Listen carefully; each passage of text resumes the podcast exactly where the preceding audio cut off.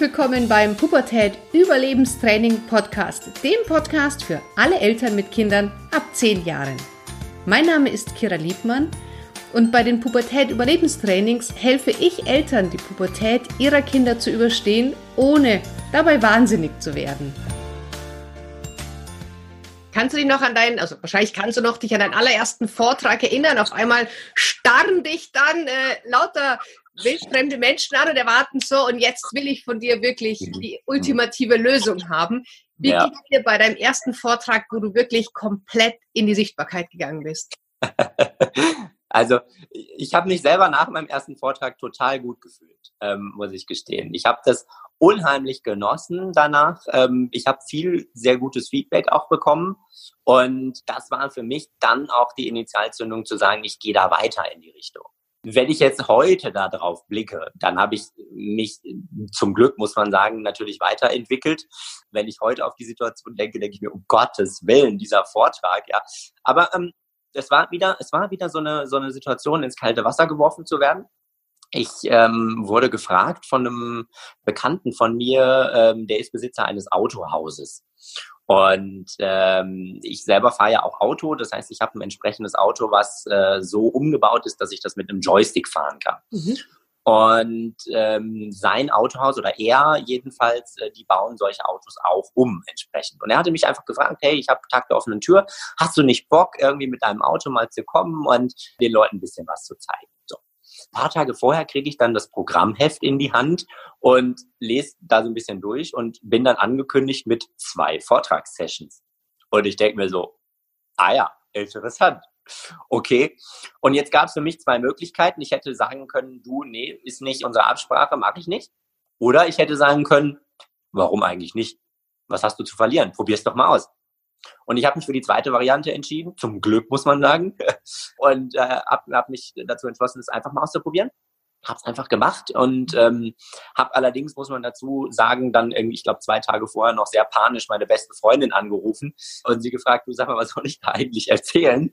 Weil ich keine Ahnung hatte, äh, was, ich, was ich da erzählen sollte und habe dann also mit ihr am Telefon da irgendwie mein Vortragskonzept gemacht, bin dann dahin, habe dann diesen Vortrag gehalten. Es war noch ein sehr kleines, sehr kleines Publikum, das gar nicht, waren glaube ich 20 Leute oder so da, da, die sich das angehört haben. Aber ähm, das Feedback und das Gefühl, dort vorne zu stehen und das zu machen, das hat bei mir die Initialzündung wachgerüttelt, zu sagen, hey, da gehe ich weiter das ist im Prinzip bis heute so geblieben. Und ähm, natürlich war das, das Feedback der Leute und dieses Gefühl, auf einer Bühne zu stehen, das war damals so der Initialzünder für mich. Heute denke ich mir, naja, das ist natürlich auch schön. Es ist irgendwo, ich, ich genieße es immer noch, auf, auf einer Bühne zu stehen, aber im Grunde genommen brauche ich das nicht für mich, sondern ich, ich will ähm, ja eigentlich meine Botschaften damit verbreiten. Und auch diese Erkenntnis zu sagen, hey, die Leute sind nicht wegen dir gekommen, sondern die Leute kommen wegen deinen Botschaften, die Leute kommen, weil du was vielleicht erzählen kannst. Ähm, und erst als ich so dieses, ja, ich will mal sagen, das Ego, was ich, was man sehr schnell kriegen kann, wenn man auf der Bühne steht oder grundsätzlich, wenn man auf, auf, auf in der Öffentlichkeit steht, ja, das, das geht sehr schnell mit einem durch. Und ähm, diese Gefahr habe ich nicht nur selber gespürt, sondern ich bin sie auch äh, dann durchgegangen. Also ich hatte auch dieses, diesen, diesen Ego-Trip hatte ich auch, muss ich ganz offen und ehrlich so zugeben. Und äh, erst an dem Punkt, wo ich mich davon wieder verabschieden konnte und sagen konnte, hey, es ist natürlich toll, irgendwo das alles zu haben, aber im Grunde genommen, ähm, ganz ehrlich, da sind auch ziemlich viele Probleme mit verbunden. Ja? Also es ist auch nicht alles schön. Und äh, erst dann zu sagen, hey, ähm, nee, es, es geht mir eigentlich darum, etwas, etwas zu vermitteln und zu zeigen und zu sagen, hey, komm, ich habe meine Lebensgeschichte und die, die lief so, wie sie lief. Aber im Prinzip geht es mir darum, ja, davon was mitzugeben und nicht mich da jetzt oben hinzustellen und irgendwie da eine schöne Show zu machen, sondern mir geht es darum zu sagen, hey, wir können aus unserem Leben so viel mehr rausholen, weil ich das häufig echt schade finde, wie oft wir so in diesen Gedanken gefangen sind, etwas nicht zu schaffen, nicht gut genug zu sein wie der andere oder die andere, ja. Und ähm, ich glaube, das, das kennt irgendwo jeder von uns, so dieses, wir, wir gucken morgen in Facebook rein, morgens oder bei Instagram oder wir gucken unsere Nachbarn an oder unsere Freunde und haben so das Gefühl, boah, die sind alle mega erfolgreich und die schaffen total viel und die machen alles und wie kriegen die das überhaupt hin? Ich werde das niemals schaffen, ja. Und äh, So diesen, diesen Satz höre ich irgendwie so oft und ich finde es so schade, weil jeder, der da irgendwie auf Facebook ähm, rumläuft oder, oder irgendwie auch jeder Nachbar und jeder Freund, hat natürlich auch seine Probleme und Päckchen zu tragen. Ja, das sieht man natürlich nicht, weil wir es nach außen hin nicht zeigen. Und ähm, das war mir dann, als mir das klar wurde, war mir das irgendwie auch klar, dass es geht nicht nur darum, jetzt da eine schöne Show zu machen und sich irgendwie da toll zu präsentieren, sondern eben auch zu sagen, hey, es ist nicht alles in Butter, auch bei mir nicht, auch ich habe Probleme, auch ich habe mal einen schlechten Tag. Ich glaube niemanden, der mir erzählt, er hat immer nur gute Tage und ist der absolute Motivationsguru, glaube ich nicht dran habe ich bisher auch noch niemanden kennengelernt, sondern ähm, es gibt immer Höhen und Tiefen und trotzdem können wir, glaube ich, versuchen, insgesamt diese Kurve mit den Höhen und Tiefen nach oben zu pushen, ja, damit wir insgesamt weiter oben vielleicht diese, diese Höhen und Tiefen erleben können und vielleicht an der einen oder anderen Stelle uns doch auch mal sagen, hey, vielleicht kann ich das doch auch schaffen. Weil so viel anders als mein Nachbar oder als die Freunde bei Facebook bin ich ja eigentlich gar nicht. Das heißt, du hast auch manchmal so Momente, wo du mit dem Schicksal haderst? Natürlich, ja. Klar. Ich habe diese Momente. Ähm, ich bin, glaube ich, in der ähm, sehr schönen Situation und dafür bin ich enorm dankbar, dass ich dieses tiefe Loch einmal ähm, durchlebt habe, im Prinzip acht Jahre lang, ja, ähm, diesen Kampf gegen mich selbst und ähm, dass ich dann angefangen habe, nach und nach natürlich mir Tricks und Hilfsmittel und Tipps und so weiter anzueignen, mit denen ich mich schnell auch aus sowas wieder rausholen kann.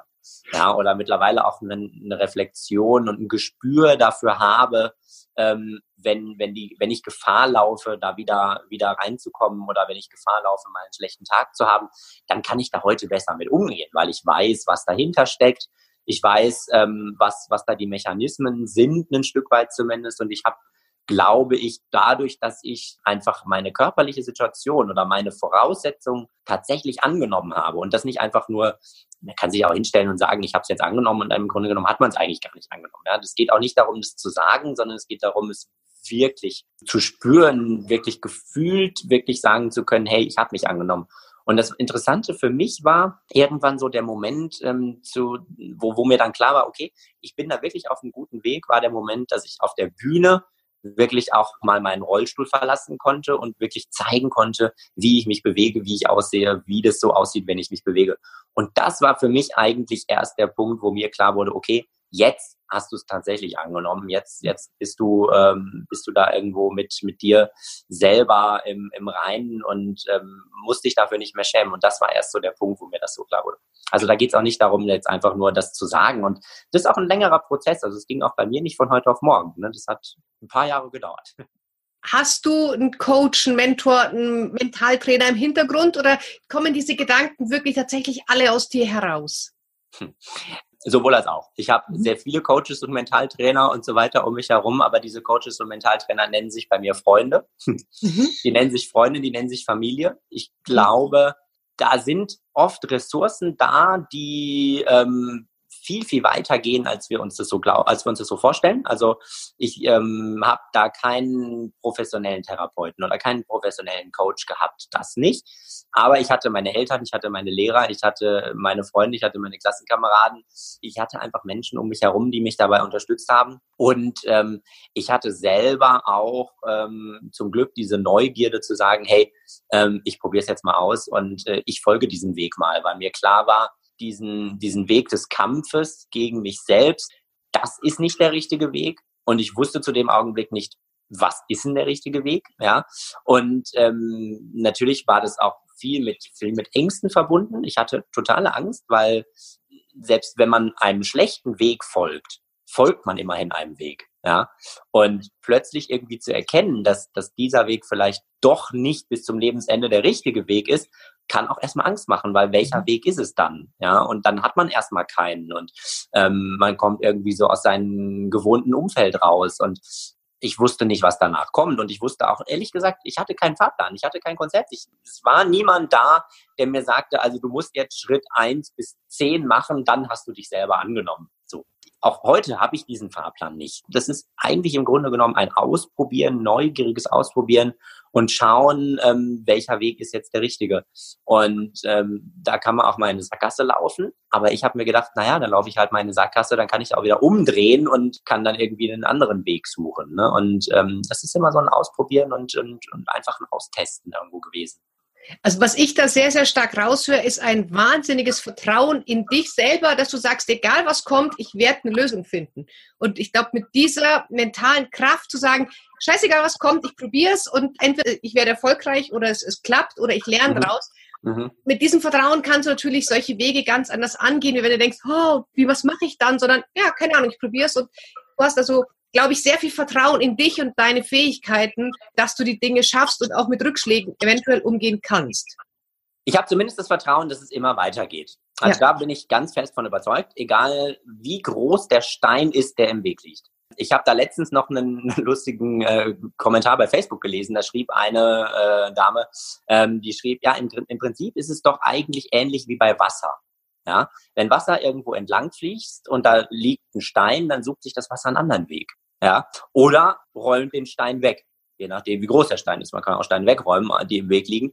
Dieses Vertrauen habe ich tatsächlich, dass ich ähm, mir immer denke, es ist nichts in Stein gemeißelt. Ja, es ist keine Situation so, dass man sie nicht irgendwie verändern kann dass es dann weitergeht und dass ich die Möglichkeit habe, entweder mit Hilfe oder wie auch immer, entweder mir einen anderen Weg zu suchen, Steine wegzuräumen oder drüber zu springen oder keine Ahnung, ja, das Vertrauen, das, das habe ich. Und ähm, Dafür bin ich natürlich sehr dankbar, aber ich glaube, auch das ist eine Sache, die man sich aneignen kann, die man lernen kann. Also ich, ich glaube auch nicht, dass ich dieses Vertrauen schon immer hatte. Ich glaube, wenn, wenn mir in der Pubertät ähm, irgendwie ein großer Stein in den Weg gelegt worden wäre, an dem ich nicht hätte vorbeigehen können. Und wenn ich da irgendwo ein negatives Erlebnis gemacht hätte, dann wäre es, glaube ich, auch noch mal ein Stück weit schwieriger gewesen. Aber ich glaube, dass deine Eltern da schon auch einen ganz, ganz großen Anteil mitgeleistet haben, dass sie ja. dich immer wieder in die Situationen hineingeschickt haben, weil sonst hättest ja. du dieses Vertrauen ja nicht gehabt, wenn du nicht immer wieder erlebt hättest, du kommst da irgendwie raus. Genau. Deswegen finde ich das auch so enorm wichtig mit äh, Freunden und Familie und äh, Eltern und so weiter, die man um sich herum hat, weil das sind eigentlich im Prinzip die wichtigsten Personen. Das sind die Leute, die uns ja irgendwo vorleben, wie wir irgendwie vielleicht mal auch leben wollen oder die uns zumindest gewisse Grundsteine irgendwo so mit an die Hand geben. Ja, haben sie, glaube ich, sehr gut gemacht. Hast du irgendwie eine Vision oder eine Vorstellung, wo du in fünf Jahren oder in zehn Jahren stehen möchtest? Oder sagst du, du lebst jetzt erstmal das Jetzt und guckst, was dann kommt? ähm, nee, ich habe äh, eigentlich immer Visionen, finde ich ähm, auch ganz wichtig, das zu haben.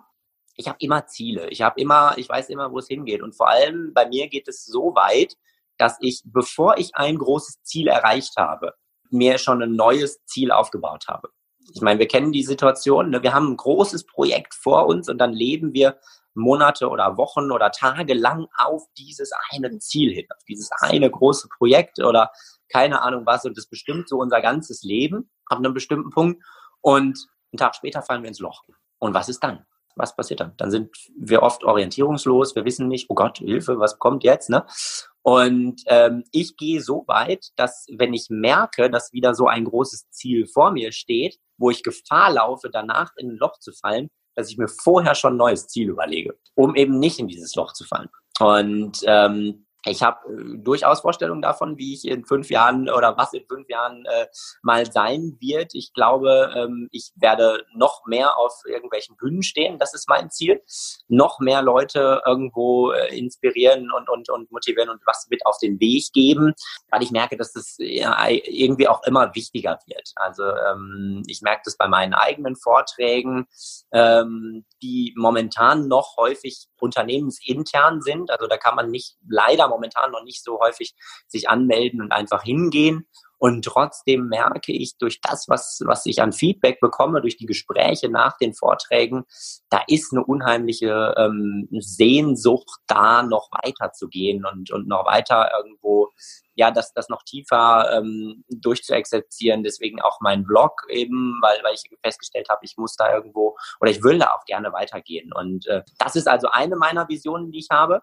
Noch weitergehen, noch mehr Menschen, noch, äh, noch, äh, noch mehr Inspirationen da eben zu geben und äh, für mich auch selber einfach noch mehr so diese mentalen Dinge, diese mentalen Abläufe zu durchschauen, ja, um sie dann für mich in bestmöglicher Weise nutzen zu können.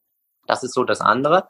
Und ähm, ich bin jemand, wie ich hatte das ja schon äh, anklingen lassen, ich bin jemand, ich werfe mich selber sehr gerne ins kalte Wasser und äh, überwinde eigentlich dadurch sehr gerne auch meine eigenen Grenzen, weil ich halt denke, hey, eine Grenze, die ist oder oder eine Komfortzone, die ist eigentlich nur dazu da, um sie zu überwinden eigentlich hat, hat es keinen anderen Zweck für mich jedenfalls, ja.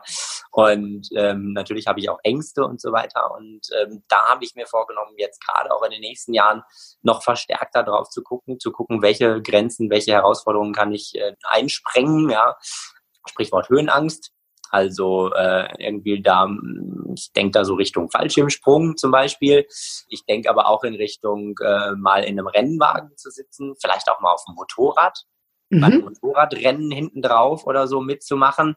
Und so habe ich mir so ein paar Dinge überlegt, mit denen ich mich selber da nochmal äh, herausfordern will. Wie schaut's privat aus? Hast du eine Freundin, eine Frau oder möchtest du irgendwann mal heiraten, Familie? Ist das für dich auch so ein Thema, wo du schon irgendwie ein Bild hast oder lässt du das auf dich zukommen? das lasse ich auf mich zukommen. Nee, momentan habe ich, äh, hab ich äh, kein, keine Freundin, wobei es bei mir auch, wenn dann ein Freund wäre wahrscheinlich. Aber auch den habe ich momentan nicht. Ich glaube, im Grunde genommen, ich bin was das angeht, auch ein bisschen schwierig. ähm, ich bin da, glaube ich, ein bisschen kompliziert, weil ich äh, doch häufig sehr eigen bin und äh, häufig so meine eigenen Vorstellungen habe und auch sehr viel arbeite tatsächlich. Und all diese Voraussetzungen passen irgendwie gerade noch nicht so richtig zusammen mit diesem Thema Freund, äh, heiraten, wie auch immer. Also im Grunde genommen habe ich da bisher noch nicht so viel weiter drüber nachgedacht. Thema öffentliche Seminare, das mal auch für, für die breite Masse zugänglich ja. Ja, ja. Das ist auf jeden Fall ein Thema, ähm, was ich mir für 2019 sogar schon vorgenommen habe, in die Richtung zu gehen. Jetzt ist natürlich immer die Frage, wie fängt man sowas an? Ich habe auch diese Fragen, auch wenn ich immer denke, man muss einfach mal irgendwie anfangen. Auch da bin ich wieder so vorgegangen, dass ich mir gesagt habe, ich fange einfach mal irgendwie an. Und äh, zwar, indem ich äh, mit Leuten zusammen, die schon mal Seminare gemacht habe, das einfach umsetze, dass wir quasi in einer Art Kooperation äh, das machen. Und da gibt es äh, Mitte Mai oh, jetzt habe ich das Datum gar nicht parat, aber Mitte Mai in Bensheim ein ganz cooles Event. Findet man die Infos auch bei mir äh, bei Facebook und bei Instagram, wenn man sich da noch für interessiert.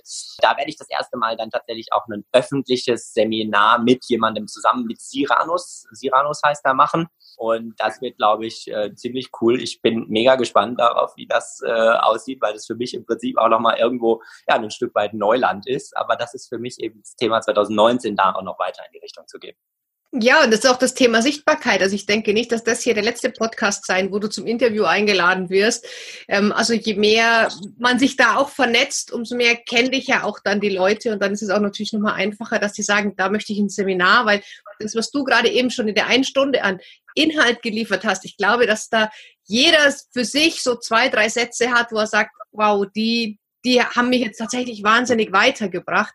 Mhm. Und ich glaube, dass du da wirklich eine große Masse erreichen kannst und, und auch tatsächlich dann mitreißen kannst. Ja, das würde mich total freuen. Also das ist tatsächlich auch so der größte Knackpunkt bei mir. Ich hatte das ja auch schon gesagt, ich bin Perfektionist. Ich bin nicht derjenige, der einfach irgendwie ein Seminar jetzt aufzieht und dann da so ein bisschen Hokuspokus und Motivationschakra macht, ähm, das, das brauche ich für mich nicht. Ich glaube, wenn ich, wenn ich so drauf wäre, wenn ich, wenn ich diesen Anspruch nicht hätte, dann könnte ich morgen Seminar halten. Das wäre nicht, wäre, glaube ich, nicht das Problem und da würde ich auch irgendwie Leute dahin kriegen.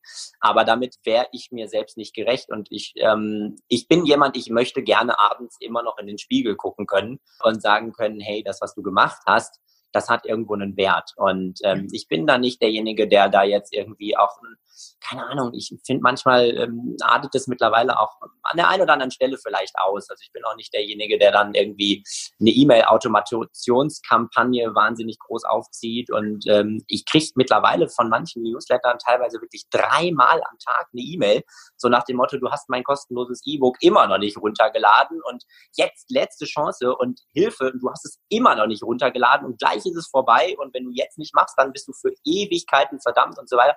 Und ich lese diese E-Mails immer und ich denke mir so, Leute, echt? Also ist es echt notwendig oder, oder können wir uns auch vielleicht irgendwo ähm, mal, mal auf Inhalte verständigen oder vielleicht irgendwo mal einfach ähm, ja, einen gewissen Anspruch haben, zu sagen, hey, ich will, dass, dass wenn mir jemand zuhört und das will ich und deswegen mache ich eben nicht einfach irgendwie ein Seminar, weil ich will, dass wenn die Leute da hinkommen und mir zuhören, ähm, dann will ich abends, wenn ich vorm Spiegel stehe, immer noch sagen können, hey, ja, ich bin mir treu geblieben und ähm, ich habe da was gemacht, wo, wo, wo man was mitnehmen konnte.